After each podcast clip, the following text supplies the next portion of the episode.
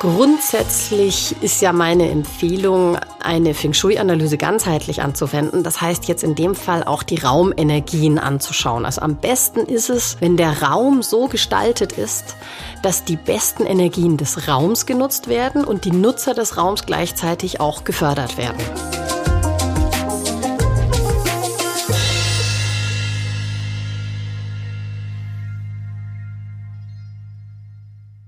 Herzlich willkommen zum Podcast Feng Shui isst man nicht mit Stäbchen.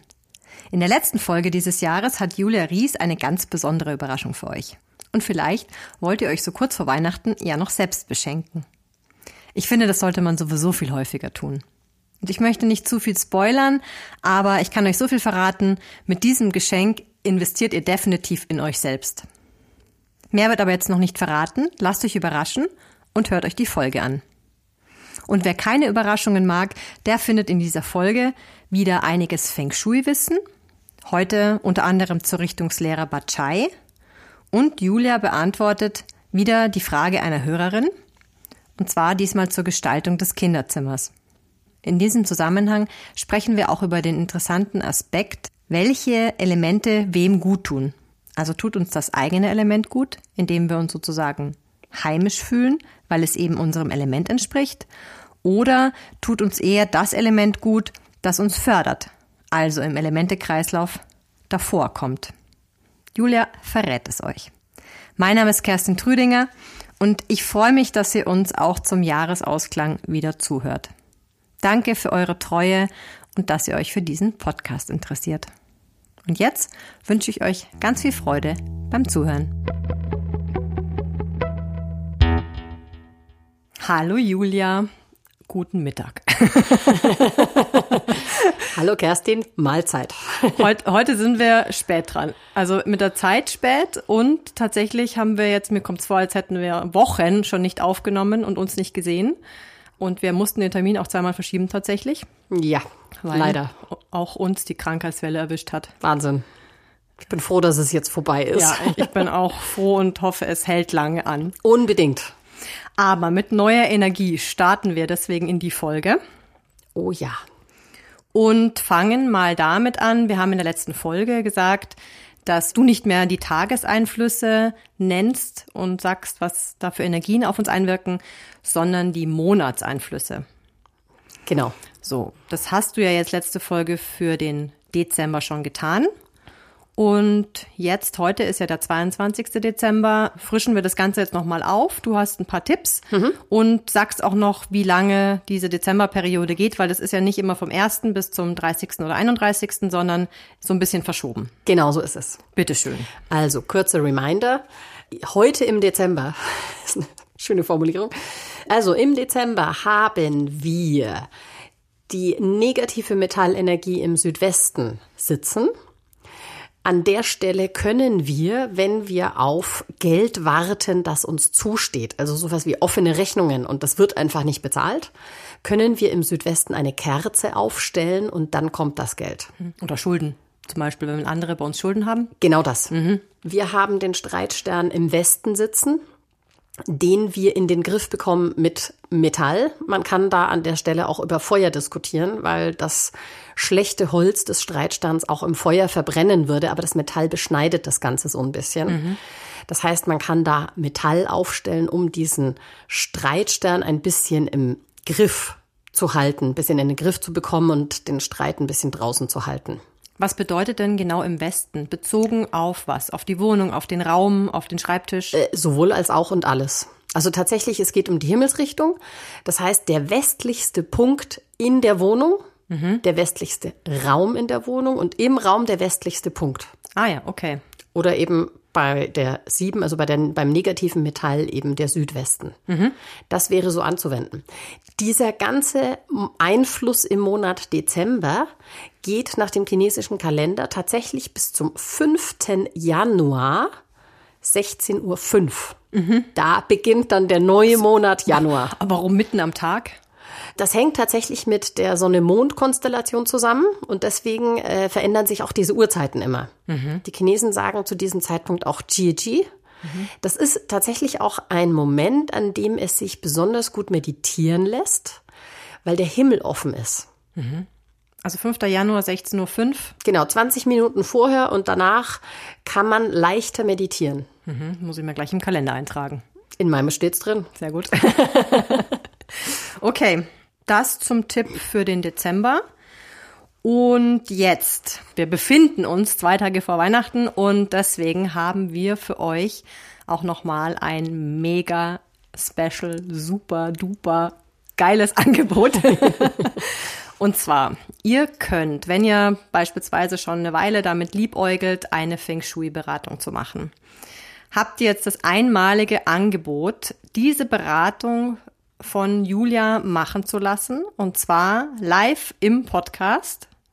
Und das Ganze für 40 Prozent weniger als der Originalpreis ist. Jawohl.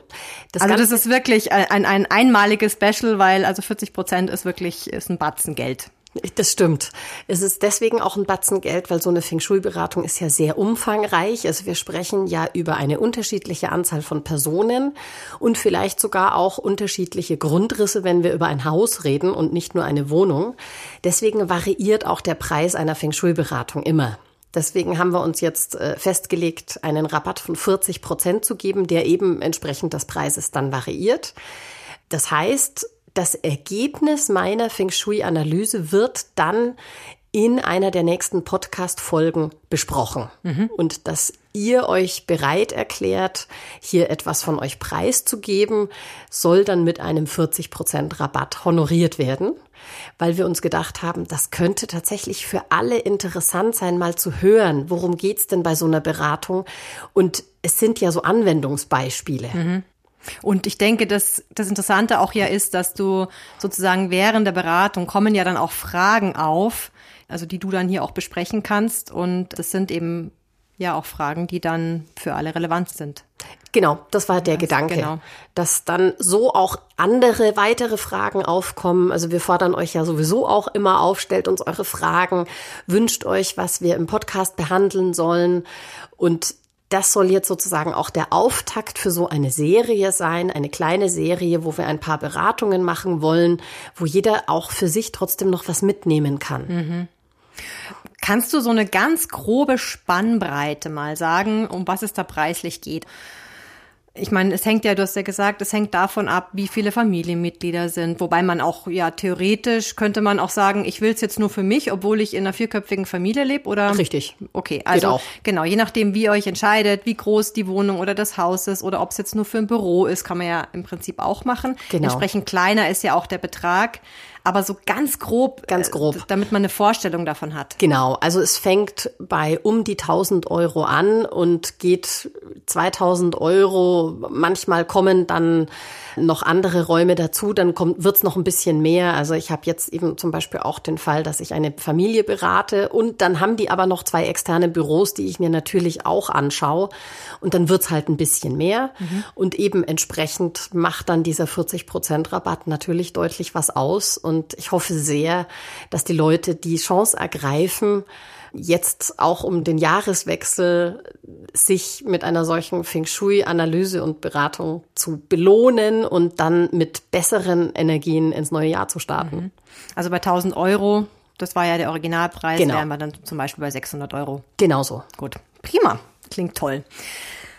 Tatsächlich behandeln wir jetzt, bevor wir uns heute dem Bachai widmen, der Richtungslehre, noch eine Frage einer Hörerin. Und zwar hat Daniela uns geschrieben und hat einige Fragen. Her damit. Mal angefangen damit, sie interessiert sich dafür, wo du deinen Lopan her hast. Das ist ja der Kompass, mit dem du arbeitest. Genau. Und sie möchte gerne wissen, ja, wo du den gekauft hast und mhm. vielleicht auf was es da auch noch zu achten gilt. Ja, also das war damals, als ich selbst äh, meine Seminare da in der Schweiz genommen habe mir wurde tatsächlich ein Online-Shop für Lopans empfohlen. Leider weiß ich nicht mehr genau, welcher das war. Aber es war eben eine Empfehlung. Also es war ein Link, der da irgendwo stand oder mir genannt wurde. Und das wäre jetzt auch sozusagen mein Tipp. Also es gibt ja diverse Feng Shui-Verbände oder Leute, die eben selbst Lopans verkaufen oder Shops empfehlen. Und einer solchen Empfehlung würde ich dann vertrauen, weil es geht tatsächlich darum, dass dieser Lopan die entsprechende Qualität hat. Das Wichtige ist, dass der einigermaßen stabil ist, mhm.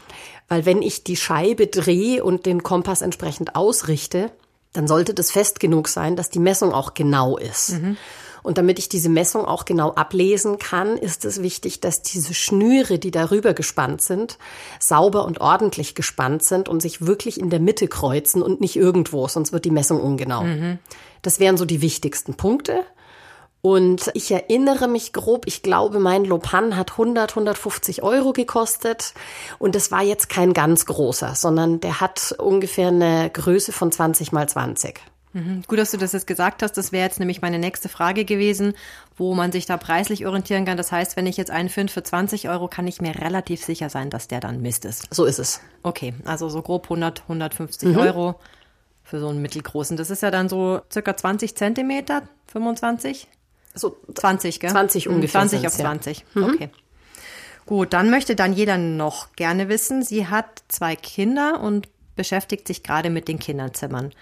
Diese Kinder haben jeweils einen Schlaf- und einen Spielbereich, also auch relativ viel Platz und sind vier und 17 Jahre. Jetzt sagt sie, wie ist denn das, wenn die Kinder, die sollen ja in ihre Elemente-Richtung schlafen, sagst du ja auch immer. Mhm. Und sie möchte gerne wissen, ob der Schlafbereich auch in ihrem Element gestaltet sein sollte. Also sprich, mhm. das Kind ist jetzt Holz sollte das dann auch nach Holz gestaltet sein oder eher in dem Element, das sie fördert? Finde ich eine super Frage, mhm. weil das hatten wir ja auch mal. Da geht's ja immer um diesen Förderzyklus. Also bei ihr ist es jetzt so, der ältere Sohn ist Holz und tatsächlich sagt sie ja, eigentlich fördert ihn ja Wasser. Mhm. Aber aktuell leidet er wohl an Angstzuständen, ist in der Schule gestresst und so weiter. Und sie hat da Bedenken, dass ihm das zusätzlich noch schaden könnte. Mhm. Was ist denn da deine Empfehlung? Also, Grundsätzlich ist ja meine Empfehlung, eine Feng Shui-Analyse ganzheitlich anzuwenden. Das heißt jetzt in dem Fall auch die Raumenergien anzuschauen. Also am besten ist es, wenn der Raum so gestaltet ist, dass die besten Energien des Raums genutzt werden und die Nutzer des Raums gleichzeitig auch gefördert werden. Jetzt wissen wir die Raumenergien da an der Stelle nicht. Insofern wäre tatsächlich die Empfehlung, eine gute Mischung zu finden. Wenn jetzt der Raum nur mit dem eigenen Element der Nutzer, also in dem Fall der Kinder, gestaltet ist, wird es vielleicht ein bisschen zu viel des Guten. Deswegen ist tatsächlich eine gute Idee zu sagen, die sind Holz, also der Sohn zum Beispiel ist Holz, also gestalten wir doch das Zimmer mit einer Mischung aus Wasser und Holz. Mhm in der Hoffnung, dass wir da keinen Konflikt mit einem anderen Element in dem Raum haben. Jetzt speziell, um ihm ein bisschen die Ängste zu nehmen oder auch zu helfen, mit diesen Ängsten umzugehen, könnte tatsächlich auch ein bisschen Metall helfen. Mhm. Oder auch Feuer. Also es geht am Ende reden wir immer über alle Elemente. Mhm. Ich habe ja schon mal erklärt, wie wir am besten mit Ängsten und Sorgen umgehen, also mit einem zu viel an Wasser das heißt, jetzt, wenn wir jetzt wieder mit Wasser gestalten, fördern wir vielleicht seine Ängste. Wenn wir ein zu viel an Wasser haben und Wasser kanalisieren möchten, dann wäre eigentlich die Möglichkeit wieder, das zu viel an Wasser mit Holz zu entfernen, das zu viel an Holz wieder mit Feuer in den Griff zu kriegen, ein übermäßiges Wachstum des Holzes auch mit ein bisschen Metall zu beschneiden aber ich bleibe jetzt mal in unserem Förderzyklus. Also das Wasser fördert das Holz. Wenn ich also Holz habe, reduziere ich das Wasser. Wenn ich zu viel Holz habe, nehme ich Feuer, um das Holz zu reduzieren. Wenn ich zu viel Feuer habe, entsteht Erde und Erde bringt wieder die Ruhe rein und könnte tatsächlich so das ganze System beruhigen. Mhm. Insofern, in meiner, ihr merkt, ich habe jetzt laut gedacht, insofern würde ich jetzt vielleicht eher dazu neigen, den Spielbereich mit ein bisschen Feuer zu gestalten, nicht unbedingt den Schlafbereich. Also es wäre schön, wenn man das trennen könnte. Den Schlafbereich tatsächlich mit eher Holz und den Spielbereich mit Feuer. Mhm. Um so einen Ausgleich hinzubekommen und ein bisschen Ruhe reinzubringen. Ich glaube, die Möglichkeit ist hier auch gegeben. Sie hatte von zwei verschiedenen Bereichen gesprochen. Das mhm. sind dann so gesehen ja auch ideale Voraussetzungen. Genau. Gut, dann vielen Dank, Julia. Ich Gerne. denke, dass du da mit der Daniela weitergeholfen hast und sicherlich auch für den einen oder anderen Hörer oder die Hörerin das interessant war, das mal zu hören, vor allem dich im Prozess zu erleben. Ja. also so, so würde das im Endeffekt bei der Beratung ja dann auch aussehen. Du analysierst und teilst gleich mit, was du machst. Also man genau. kann dir ein bisschen in den Kopf schauen. ist ja auch mhm. spannend. oh, oh. Du schaust so erschrocken. Gut. Dann kommen wir zu Bachai. Ja. Bachai ist die Richtungslehre. Mhm. Was bedeutet das? Von welchen genau. Richtungen sprechen wir überhaupt? Genau.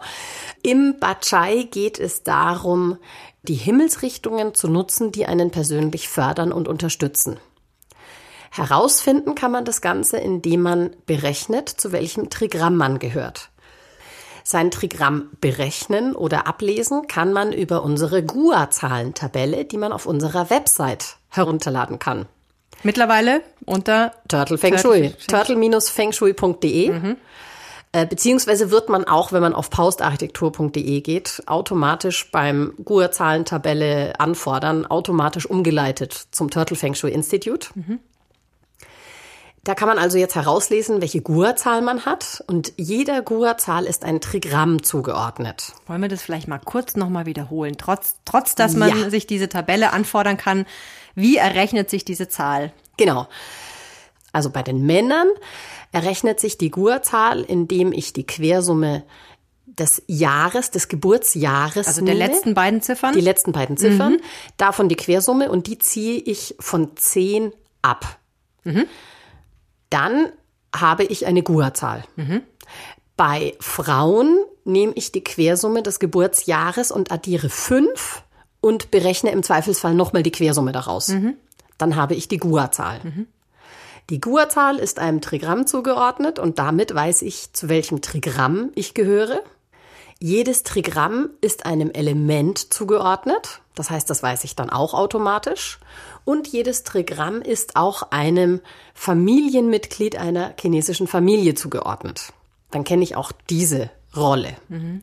Die einzelnen Trigramme haben wir in den letzten paar Folgen behandelt. Da kann man sich das nochmal ganz genau anhören.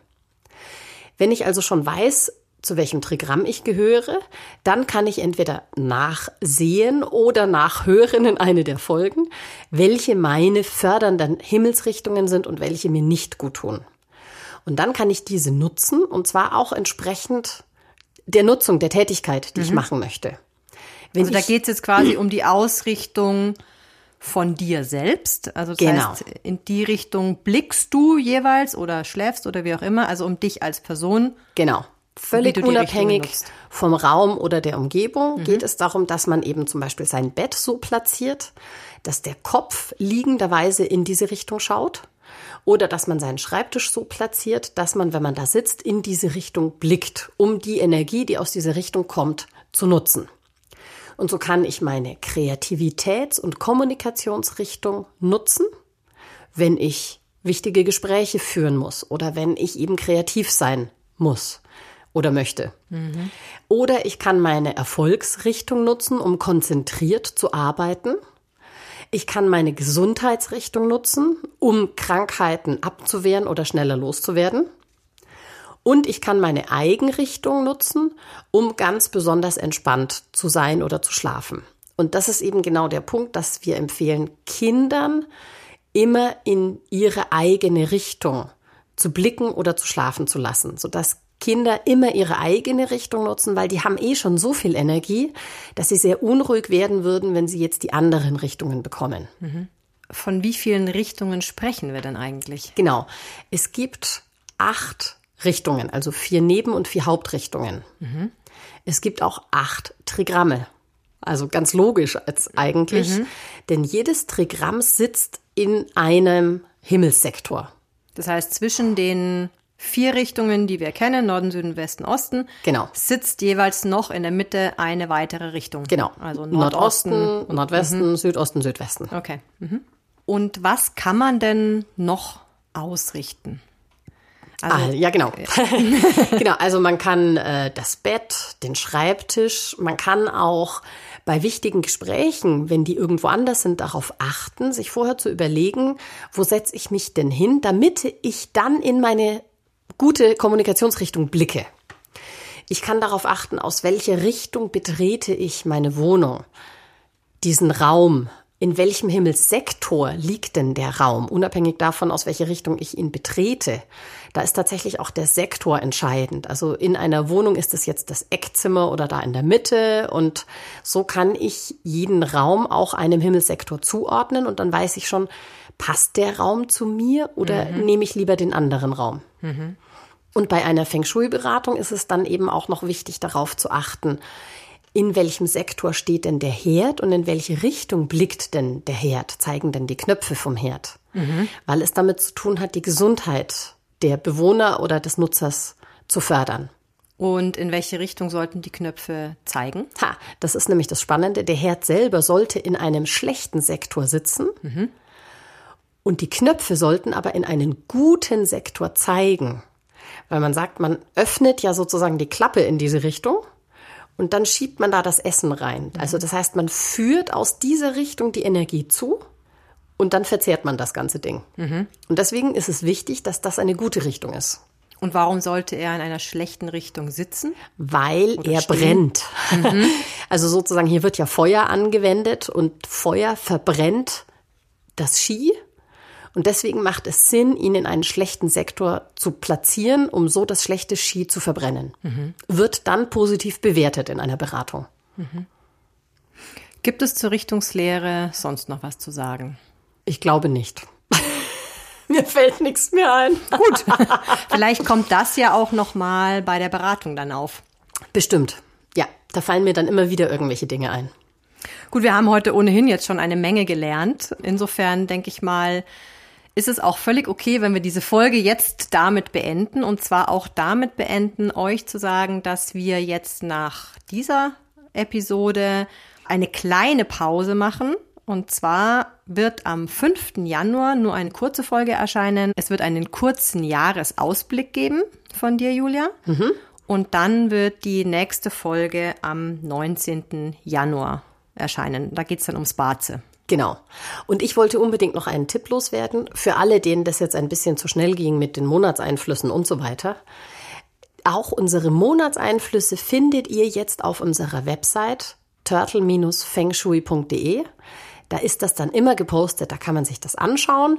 Dann ist es nochmal ein bisschen grafischer dargestellt, kann man sich diese Information holen und da eben auch sich zum Newsletter anmelden oder die GUA-Zahlentabelle herunterladen. Und wer mit all dem total glücklich ist, bewertet uns bitte und gerne auf Apple Podcasts unseren Podcast. Dann freuen wir uns sehr und erreichen noch eine größere Reichweite. Und vielen Dank dafür. Genau, und auf der Seite findet man jetzt auch alle Termine für nächstes Jahr für die einzelnen Module der Seminare. Also genau. Basisseminar, Modul 1, Modul 2.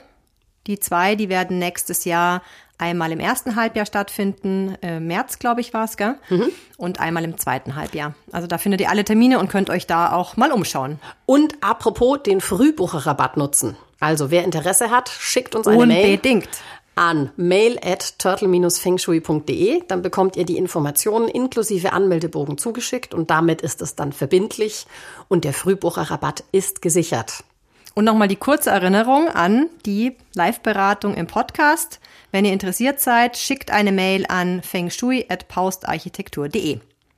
So, jetzt bleibt uns, glaube ich, nur noch allen ein schönes Weihnachtsfest, ein friedliches Weihnachtsfest zu wünschen, ein gesundes Weihnachtsfest. Bitte ein gesundes. und einen guten Start in ein wieder gesundes neues Jahr.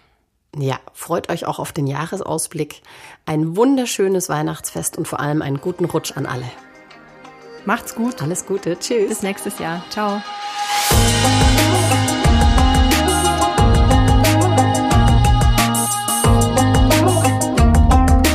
Dieser Podcast wurde produziert von Kerstin Trütinger.